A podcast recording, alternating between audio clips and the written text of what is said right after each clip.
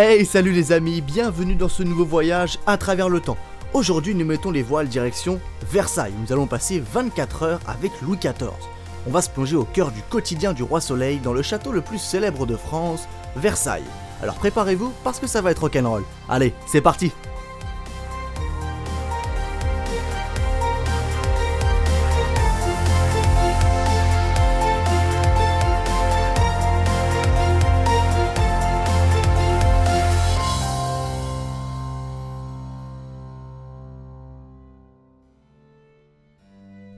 Les journées de Louis XIV sont presque aussi célèbres que le roi lui-même, tant elles sont figées et organisées à la minute près. Le roi Soleil a même fait édicter son emploi du temps pour être sûr qu'il soit respecté. C'est ce qu'on appelle l'étiquette. Le duc de Saint-Simon, célèbre mémorialiste, disait Avec un almanach et une montre, on pouvait, à 300 lieues de lui, dire avec justesse ce qu'il faisait. Déjà Henri III avait tenté d'instaurer tout un tas de rituels pour rythmer la vie royale. Avec Louis XV et Louis XVI, ces rituels perdureront. Mais avant d'en arriver là, revenons un peu en arrière.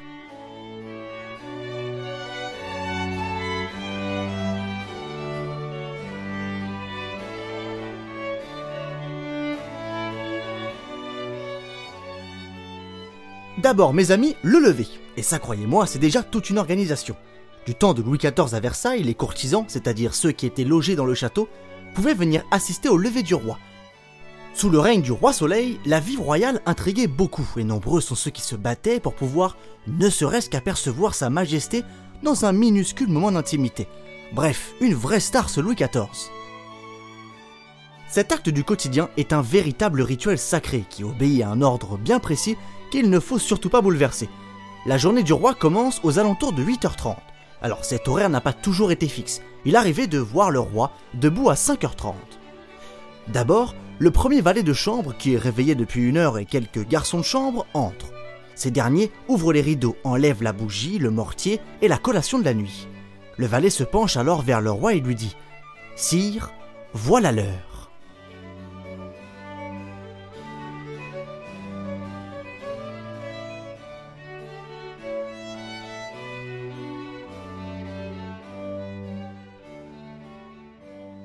Une fois le roi réveillé, des hommes de science l'examinent pour vérifier que tout aille bien. Une fois ce petit protocole de routine terminé, le défilé peut enfin commencer selon un ordre hiérarchique bien précis. Les familiers, les officiers, puis enfin les favoris entrent à tour de rôle dans la chambre de Louis XIV. Le roi effectue une brève toilette, puis sort de son lit. Le roi commence alors à se préparer. Barbiers et perruquiers s'occupent du roi et échangent quelques mots avec lui. À partir de là, Louis XIV est enfin tout beau tout propre. Puis vient le moment de l'habillement. Oui, oui, les courtisans regardent le roi s'habiller. Mais attendez, il y avait pire. Il arrivait que le roi défèque devant ses courtisans sur une chaise percée que l'on appelait chaise d'affaires.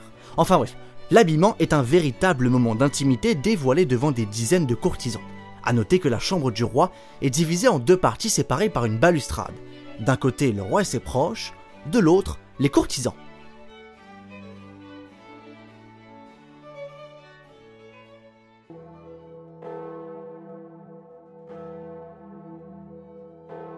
À 10h, le roi et ses courtisans assistent à la messe. Louis XIV attache une grande importance à ce moment qui vient rappeler son rôle de roi très chrétien ou encore de fils aîné de l'Église. Bon, entre nous, ça ne l'a pas empêché de commettre quelques adultères par-ci par-là.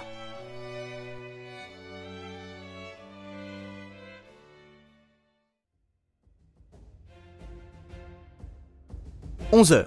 Le roi se met au travail après un dernier bain de foule. Il préside ce qu'on appelle les conseils, et pour cela, le roi Soleil est très méthodique.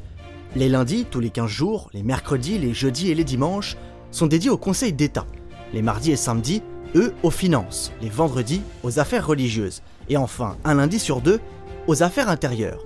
Autant vous dire que le roi ne chômait pas et prenait tous les aspects du royaume très au sérieux.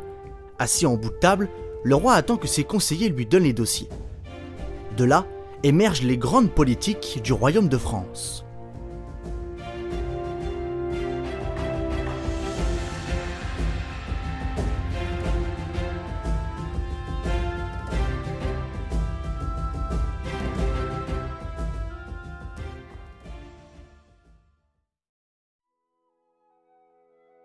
À 13h, c'est le moment du petit couvert, autrement dit du déjeuner.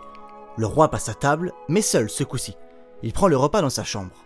Alors même s'il y a du monde autour évidemment, c'est un petit moment de tranquillité pour le roi Soleil. Louis XIV était un sacré mangeur et les repas avaient souvent tendance à s'éterniser. Les cuisines étaient si éloignées de la chambre qu'il arrivait que les plats arrivent froids. Après son repas, le roi s'accorde un petit temps de digestion durant lequel il rend visite à ses maîtresses. Et croyez-moi, ça fait une belle balade parce que la liste est longue. La duchesse de la Vallière, la marquise de Montespan, ou encore mademoiselle de Maintenon qui deviendra sa deuxième épouse après la mort de Marie-Thérèse d'Autriche.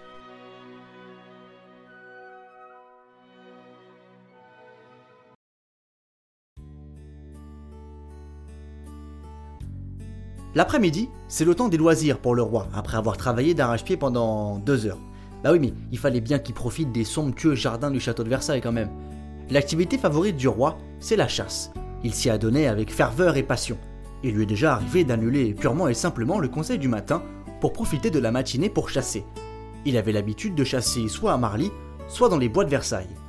Autrement, le roi appréciait se balader dans les jardins aux côtés de ses proches, mais aussi de ses chiennes. Il lui arrivait régulièrement de se promener avec le célèbre jardinier le nôtre. Enfin, pas le nôtre à nous, hein, mais c'est son nom. C'est comme juste le blanc, voyez-vous. Et puis, pour les jours où il n'avait pas très envie de marcher, la balade se faisait en calèche. En fin de journée, le roi s'adonne généralement à un moment d'échange privilégié avec sa famille, ses ministres, voire quelques courtisans, dans le calme.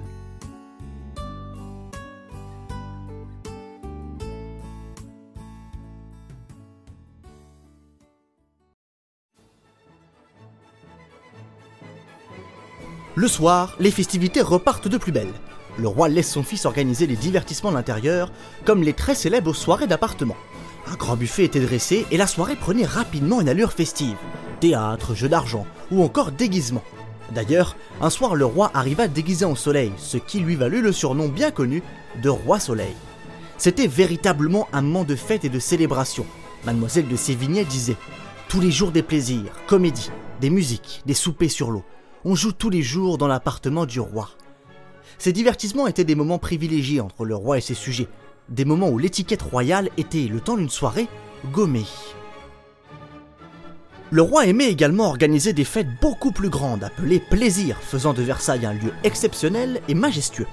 Dans ses mémoires, le roi Louis XIV ne se cache pas de la finalité politique de ces soirées qui avaient pour but de rappeler toute sa puissance la tradition s'est perpétuée sous Louis XV et Louis XVI, malgré des difficultés financières qui ont mis à mal la vie de la cour.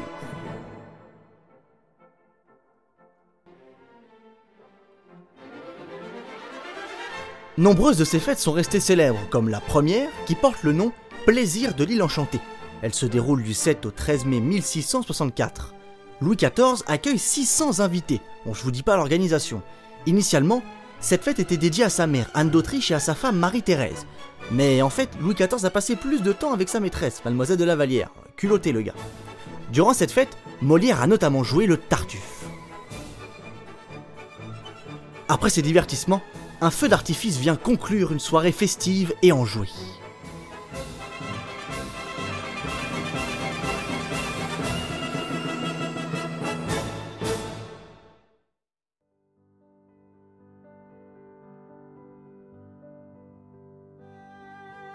À 22h, c'est le grand couvert. Le roi passait à table avec ses proches au sens étroit du terme, c'est-à-dire toutes les personnes avec qui il avait un lien de sang.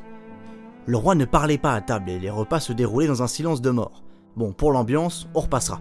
Mais en fait, le roi était sans doute occupé à manger car il avait la réputation d'être un sacré mangeur.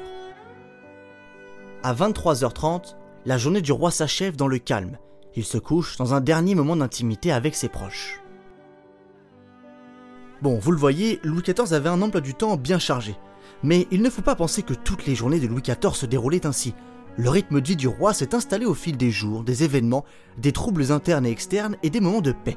Vous imaginez, vous, 72 ans de règne où chaque jour est exactement comme le précédent Quelle angoisse De manière générale, les journées de Louis XIV étaient aussi denses que son règne, l'un des plus marquants que la France ait connu. Mais ça, c'est une autre histoire.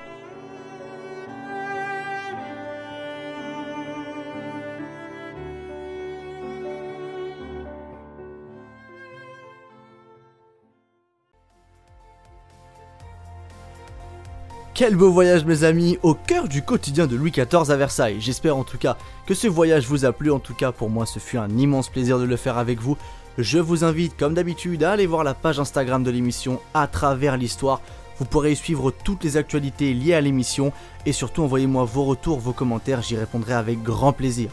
Quant à moi, je vous quitte et je vous dis à bientôt pour un prochain voyage à travers l'histoire.